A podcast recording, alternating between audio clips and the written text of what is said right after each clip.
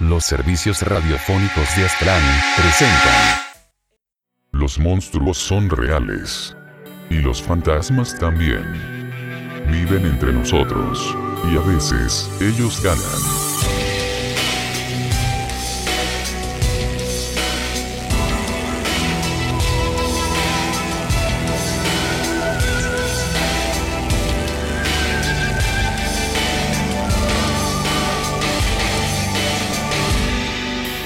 Creepy Monsters. Creepypastas, monstruos, críptidos, demonios y más.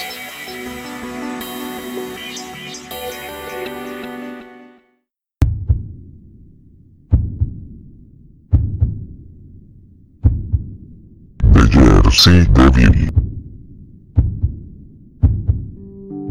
Monstruo mítico que existe entre el mundo de la verdad y las leyendas, sus avistamientos se han reportado en el sur de Nueva Jersey por más de dos siglos. Muchos son los misterios e historias que rodean el origen de esta criatura, pues a pesar de no existir pruebas de su existencia, personajes ilustres como el hermano de Bonaparte, quien fue rey de España, aseguraron haber tenido un encuentro con esta criatura mitad dragón nacida como humano. El origen de la leyenda del demonio de Jersey es como una tela de araña, muchos son los hilos que lo forman. La historia más conocida sobre su origen se remonta al folclore de los nativos americanos, de la tribu Lenni Lenape, quienes llamaban al área de Pine Barrens, como Popuesin, palabra que significa el lugar de los dragones. Sin embargo la leyenda más aceptada por los habitantes de Nueva Jersey pertenece a la madre Liz. El relato habla sobre los doce hijos de la madre Liz. Tras dar a luz a su doceavo hijo ella dijo, si tengo otro más sería el diablo. En 1735 Liz estaba dando a luz durante una tormentosa noche, alrededor de ella, sus amigos la observaban, supuestamente la madre Liz era una bruja, y el padre del niño era el mismo diablo. El niño nació sin complicaciones, pero después su forma cambió, el cuerpo normal del bebé se transformó en una criatura con pezuñas, su cabeza se alargó hasta parecerse a la de un caballo, de su espalda brotaron alas similares a la de un murciélago, y finalmente una cola bifurcada apareció en su parte trasera. La criatura dejó de llorar para empezar a gruñir y gritar. El demonio recién nacido mató a la matrona, que le ayudó a venir a este mundo y escapó por la chimenea. Permaneció volando en círculos alrededor de las aldeas, y se dirigió hacia los pinos. En 1740, residentes temerosos le pidieron al ministro local que exorcice a la criatura. Tras el ritual los rumores que circularon decían que el exorcismo duraría por un siglo, pero el demonio de Jersey regresó a Pine Barrens por lo menos en dos ocasiones antes de que los 100 años se cumplieran. A partir de 1890 las apariciones del demonio de Jersey se volvieron más frecuentes. La madre Litz fue identificada en la vida real como Deborah Litz, quien era la esposa de Japhet Litz. Esta identificación ganó credibilidad por el hecho que Japhet nombró a todos sus doce hijos en el testamento que escribió en 1736. Esta información era compatible con la leyenda de que el demonio de Jersey era el décimo tercer hijo de Deborah y Japhet. Existen también otras teorías sobre el origen del demonio, se considera como una creación de colonos británicos, quienes por vivir en Pine Barrens, eran ignorados por el resto de habitantes, ya que este sector era desolado y amenazador. Estas aisladas tierras se convirtieron en un refugio natural para aquellos que deseaban permanecer escondidos, como fugitivos, gente pagana, criminales. Estos individuos se unieron en grupos y pronto se convirtieron en conocidos bandidos que recibieron el nombre de Pinies. Más que ladrones eran vistos como idiotas congénitos. El llamado monstruo de Jersey eran los Pinies, que vestían pieles y partes de animales para infundir miedo en su territorio. La leyenda del demonio de Jersey es alimentada por varios testimonios de acreditados testigos que afirman haber visto a la criatura, desde la época precolonial hasta la actualidad, debido a que aún se reciben reportes dentro del área de Nueva Jersey, sin embargo estas cada vez son menos comunes. De acuerdo a las personas que han visto al demonio, lo describen como si tuviese el cuerpo de un canguro con alas de murciélago, patas de cerdo y una cola bifurcada. Su cabeza es como la de un perro, pero su cara es alargada como la de un caballo. El tamaño de la criatura depende de su narrador, algunos dicen que mide un 80 de estatura y otros de 5 a 6 metros, se dice que es invulnerable a las balas. Los reportes de los testigos que lo han visto en varias ocasiones dicen que tiene ojos rojos muy brillantes que pueden paralizar a una persona y que en ocasiones ha emitido un fuerte chillido doloroso y perturbador. Mientras la historia crecía, hombres adultos temían aventurarse en las noches, debido a que los rumores decían que el demonio se podía llevar perros grandes, gacelas, gatos, pequeñas vacas y ocasionalmente algún niño, quienes jamás eran vueltos a ser vistos. Los desechos de los animales sí eran encontrados. También se decía que el demonio de Jersey secaba la leche de las vacas por respirar cerca de ellas, o que mataba los peces de un arroyo con su presencia, lo cual amenazaba la vida de la región entera. La historia cuenta que el héroe naval, el comodoro Stephen Decatur visitó las fábricas de acero de Hanover en Pine Barren en 1800 para testear cañones.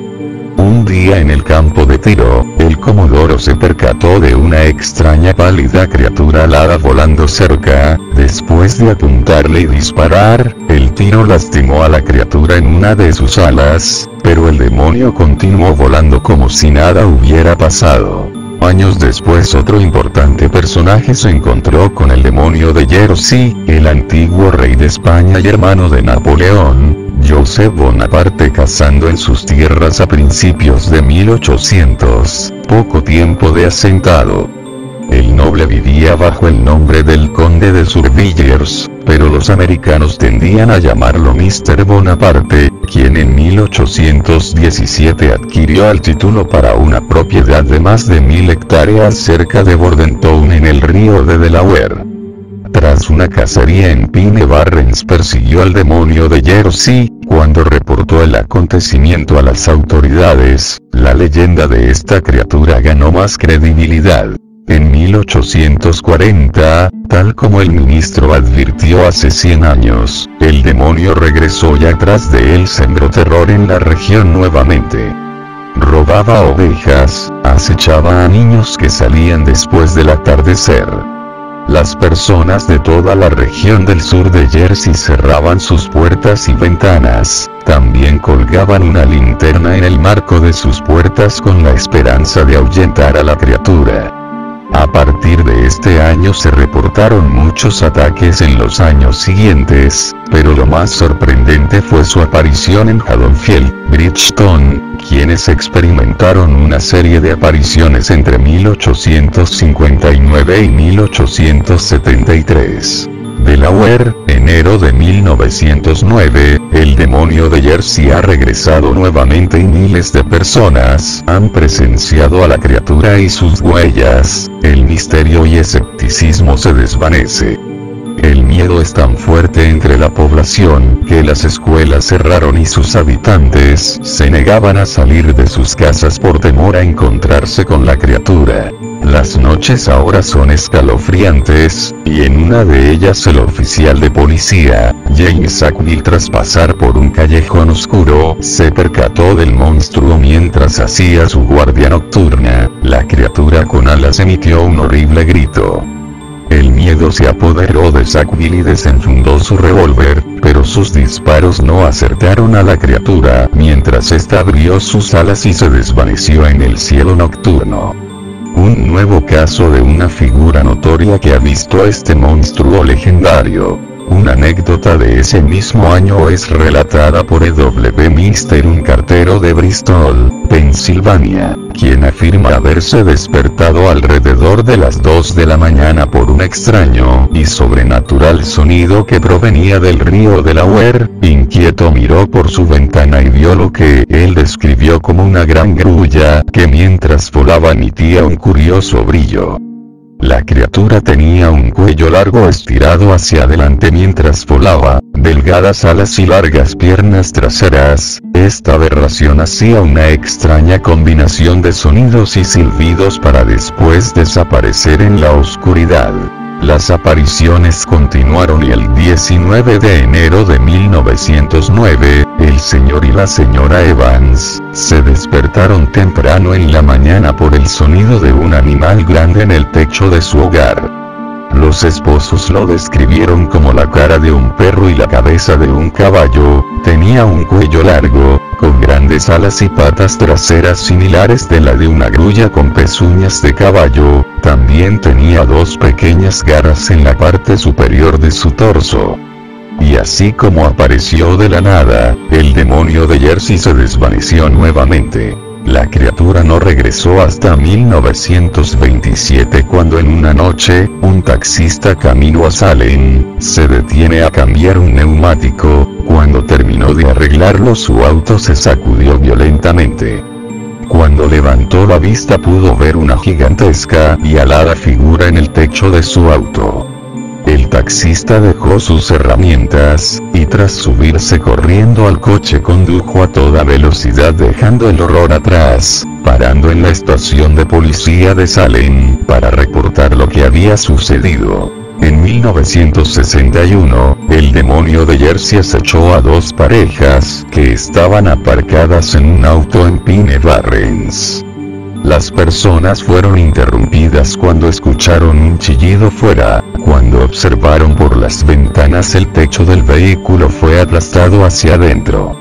Sin perder el tiempo huyeron y al poco tiempo regresaron, pero nuevamente escucharon ese chillido y vieron a una criatura volando por los árboles mientras se rompían pedazos de madera en su vuelo. En Vineland en 1987, se encontró el cadáver de un pastor alemán, el cuerpo había sido descuartizado como si hubiese estado en una explosión. El pastor fue encontrado a casi 8 metros de la cadena a la cual había sido enganchado, alrededor de lo que quedaba de él se encontraron extraños rastros que nadie supo identificar o seguir. La última aparición del demonio de Jersey fue en 1993, cuando un guardabosques llamado Johnny Green, conducía por la orilla del río Mullica en el sur de Nueva Jersey. El guardabosques se asustó cuando su camino estaba bloqueado por el demonio de Jersey, el cual describió como una criatura de 1,80 de alto cubierto por un pelaje negro. Irwin comentó que él y la criatura se miraron por varios minutos antes de que ésta huyese por el bosque.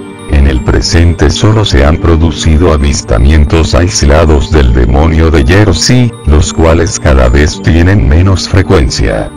Es ahora en este periodo de carreteras pavimentadas, luces eléctricas y la tecnología que ha llegado a la región que han espantado a la criatura que por más de dos siglos y medio acechaba a sus habitantes, el demonio fue obligado a esconderse lejos de la civilización. En estos tiempos modernos la falta de pruebas sobre la existencia de esta criatura, hace creer que su creación es parte del folclore de Nueva Jersey. Pero si simplemente fuera un mito, ¿cómo se explica sus apariciones si los testigos que confirmaron su presencia, eran personas importantes y respetables? Es probable entonces que el demonio de Jersey sea más que una leyenda o tema cultural, puede que esté esperando ser encontrado en alguna montaña lejana.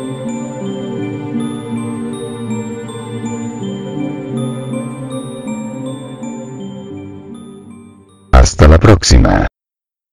Go to sleep.